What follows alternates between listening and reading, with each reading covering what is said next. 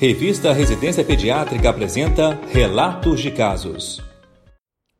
O relato de hoje aborda o caso de um laquetente internado aos cinco meses por apresentar icterícia, classificada na zona dérmica 4, xantomas, hepatomegalia e suprasistólico.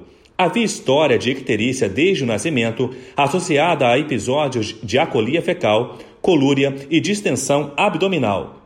Na alta da maternidade, o paciente foi encaminhado para acompanhamento ambulatorial, onde foi solicitado exame de sorologia para detecção de infecção perinatal, cujos resultados evidenciaram IgM e IgG reagentes para o citomegalovírus. Os resultados dos exames na admissão hospitalar mostraram aumento das transaminases glutâmico-oxalacética e glutâmico-pirúvica, assim como a gama-glutamil transpeptidase Bilirrubinas totais e frações também estavam elevadas. O ultrassom de abdômen total evidenciou hepatomegalia leve e o ecocardiograma demonstrou comunicação interventricular.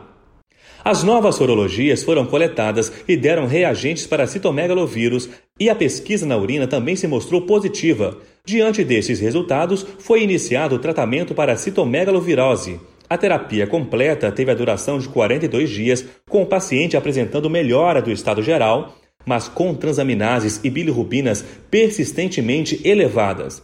Diante disto, e associado à presença de alguns dos sinais clínicos, a hipótese de síndrome de Alagille tornou-se consistente. O paciente apresentava facies dismórfica, observando-se fronte protusa, olhos encovados, hipertelorismo discreto, queixo pontiagudo, nariz achatado com ponta em forma de bulbo, além de anomalia cardiovascular. Atualmente se encontra em uso contínuo de ácido urso desoxicólico para controle dos sintomas de colestase. Está programado transplante hepático, mas aguarda estabilização do quadro cardíaco para ser realizado. A síndrome de Alagille é uma doença autossômica dominante que acomete um a cada 30 mil nascidos vivos, atingindo igualmente ambos os sexos. É caracterizada por anomalias no fígado, coração, olhos, face e esqueleto. A principal manifestação clínica dessa síndrome é a colestase, comumente associada a outras manifestações clínicas. Diversas doenças podem apresentar a colestase como sintoma, por isso o diagnóstico diferencial continua sendo um desafio para o pediatra.